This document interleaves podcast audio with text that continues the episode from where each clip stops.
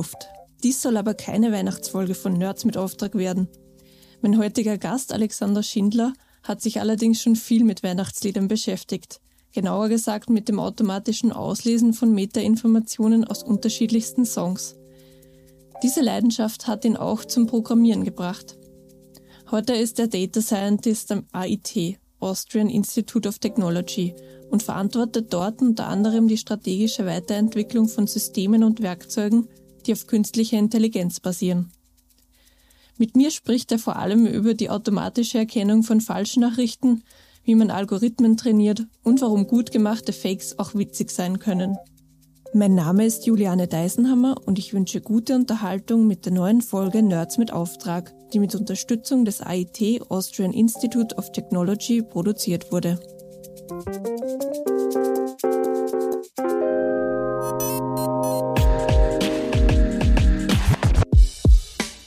Nerds mit Auftrag, der Wissenschaftspodcast von Upper Science.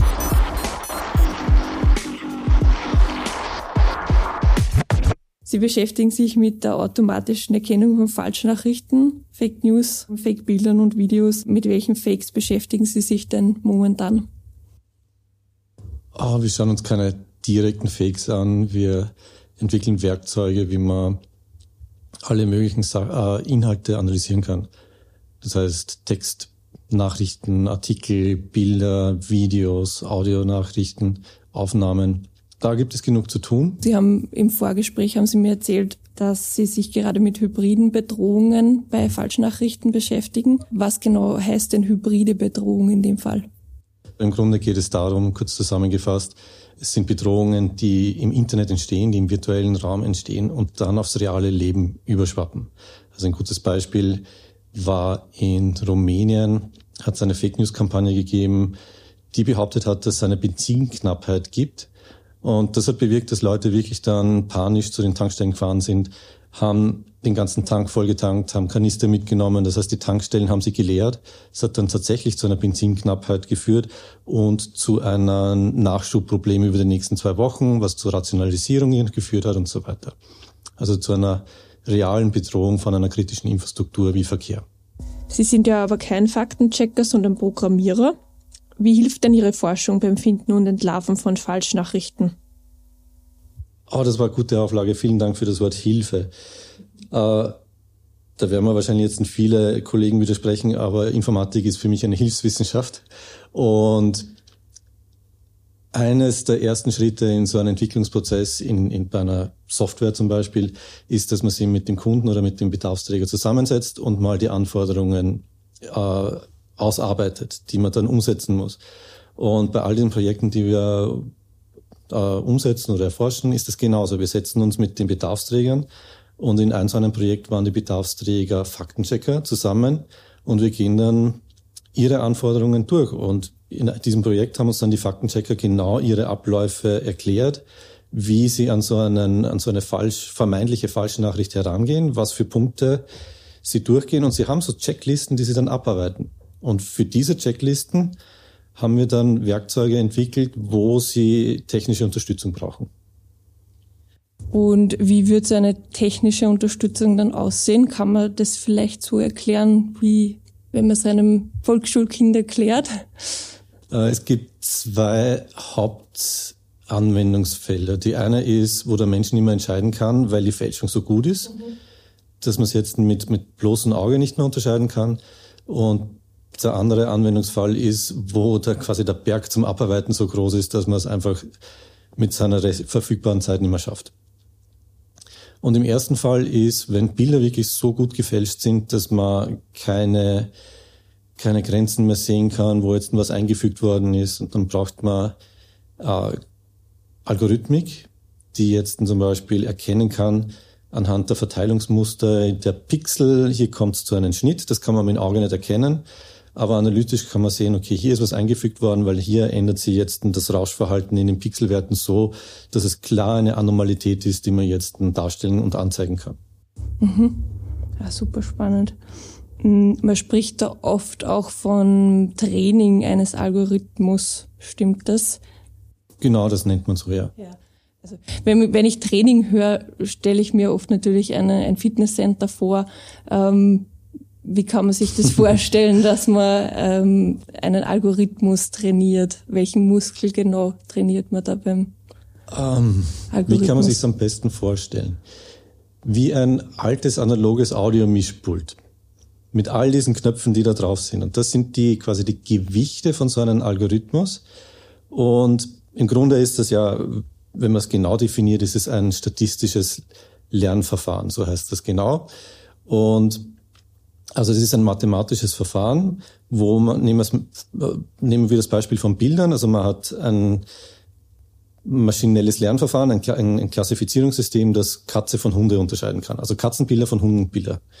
Und wir, das Modell lernt man dann so, indem man ein Bild reinsteckt und beim Training weiß man das Ergebnis. Das heißt, man steckt ein Bild von einer Katze rein und das rattert dann durch dieses Mischpult durch und, und äh, multipliziert das Bild dann mit diesen Gewichten, wie es gerade auf dem Mischpult eingestellt sind und am Ende kommt ein Ergebnis raus, zusammengefasst. Und das Ergebnis sagt, was haben wir gesagt, kommt rein? Äh, Hund und am Ende kommt Katze raus. Das heißt, haben einen Fehler. Und dann nimmt man dies, dieses falsche Ergebnis, es kommt nie 0 oder 1 raus, also es kommt zu einem Wert von 0,8 Wahrscheinlichkeit für, für ein bestimmtes Ergebnis. Und dann rechnet man das, was rauskommt, zurück und fängt an, diese ganzen Knöpfe zum Drehen, so damit beim nächsten Mal, wenn man das Bild raus, reinschickt, das richtige Ergebnis reinkommt, rauskommt. Und dann macht man ein anderes Bild. Und jedes Mal dreht man diese Gewichte und das macht man so lang und immer wieder iterativ, bis diese Gewichte richtig eingestellt sind und generell ein richtiges Ergebnis ausspucken. Das wäre schön, wenn es im Fitnesscenter auch so leicht laufen würde, dass man ein paar Knöpfe drehen müsste, damit man fit und gesund ist. Naja. In Alexander Schindlers Biografie spielt neben Data Science und Software Engineering auch die Musik eine große Rolle. So beschäftigte er sich in seinem Doktoratstudium an der TU Wien mit Music Information Retrieval, das heißt der automatischen Filterung von Informationen, wie zum Beispiel dem Genre aus Songs und Musikstücken. Die intelligente Analyse von Musik blieb ihm aber bis heute erhalten, unter anderem als Universitätslektor an der TU Wien und beim AIT als Leiter des Audioanalyse-Teams. Das geht zurück bis in meine Kindheit, wo ich Musik studieren wollte und mich schon während der Schulzeit aufs Konservatoriumsaufnahmsprüfung vorbereitet habe. Mich dann aber doch anders entschieden habe, weil ich in Ferialpraktiken gemerkt habe, dass Programmieren auch ein kreativer Prozess ist und ein quasi ein sichererer Werdegang. Ja. Und dann Informatikstudium und während dem Informatikstudium, ja, so Studentenfesten gedjt habe und dann meinen eigenen quasi DJ programmiert habe, der Musik aussucht. Und da war es dann irgendwie, wie sucht man richtige, wie kann man Computer beibringen, die richtige Musik zu finden? Und da bin ich dann in den Forschungsbereich Music Information Retrieval reingestolpert oder mit Faszination reingestürzt. In einem Vorgespräch haben Sie mir erzählt, dass Sie für Ihre äh, Doktorarbeit mhm. über 6000 Musikvideos angesehen haben. Ja, Wie kam es dazu? Es hat mir sogar Kopfschmerzen bereitet. Ähm, ich habe meine Doktorarbeit in dem Bereich, das nennt sich multimodale Analyse. Das heißt, äh, die zwei Modalitäten waren Audio und Video. Und bin davon ausgegangen, dass man Audioanalyse verbessern kann, indem man die, die Informationen aus den bewegten Bildern hinzunimmt. Die Hypothese hat sich natürlich bewahrheitet, aber das Komplexe daran ist zum Beispiel Weihnachtslieder. Es gibt Weihnachtslieder in allen möglichen Genres. Von den klassischen Weihnachtsliedern zu Pop, zu Heavy Metal, zu Punk. Und klassische Musikklassifikationsalgorithmen tun sie da wirklich schwer. Weil sie ordnen natürlich den klassischen Genres zu, zu Heavy Metal und zu Pop, aber nicht zu Weihnachten. Also quasi, wenn man die zehn Genres klassische hat und man fügt Weihnachten als elftes hinzu, dann war die, die Genauigkeit von diesen, von Weihnachten bei irgendwo elf Prozent weil einfach ja klarerweise von der äh, von der Instrumentierung, von der Harmonik, alles Mögliche, war das klar Heavy Metal. Und wie soll der Computer das rausfinden, dass das jetzt nicht das ist? Weil er kann nicht die Sprache erkennen, er kann nicht den Text analysieren. Und, aber in, in Musikvideos hat immer irgendwer eine Santa Claus Haube auf. Es steht irgendwo ein Weihnachtsbaum herum. Und die Bilderkennungsalgorithmen haben das natürlich erkannt, haben die Information hinzugefügt. Und dadurch war die Genauigkeit vom Weihnachtsgenre äh, sehr gut abgedeckt und sehr hoch. Super, also über die Videos hat man da Zusatzinformationen für die Klassifizierung gewinnen können. Genau. Und ein paar lustige Erkenntnisse, ein Teil der Analyse war, die Hypothese war, dass es sowas wie ein visuelles, eine visuelle Sprache gibt, die immer wieder benutzt wird, um äh, Musik wiedererkennbarer zu machen. Also zum Beispiel, was, was ich nachweisen konnte, für amerikanisches Country war es der Pickup Truck und der Cowboy-Hut und für Heavy Metal war es Feuer und was war noch? Ja, es waren so einige lustige Erkenntnisse, die man da, die ich da gewonnen habe. Gibt es ein gut gefaktes Songcover, das Ihnen gefällt? Ja, ein sehr, sehr lustiges Beispiel ist äh, ein Cover von Sultans of Swing von Dire Straits, gesungen von Joe Biden und Donald Trump. okay.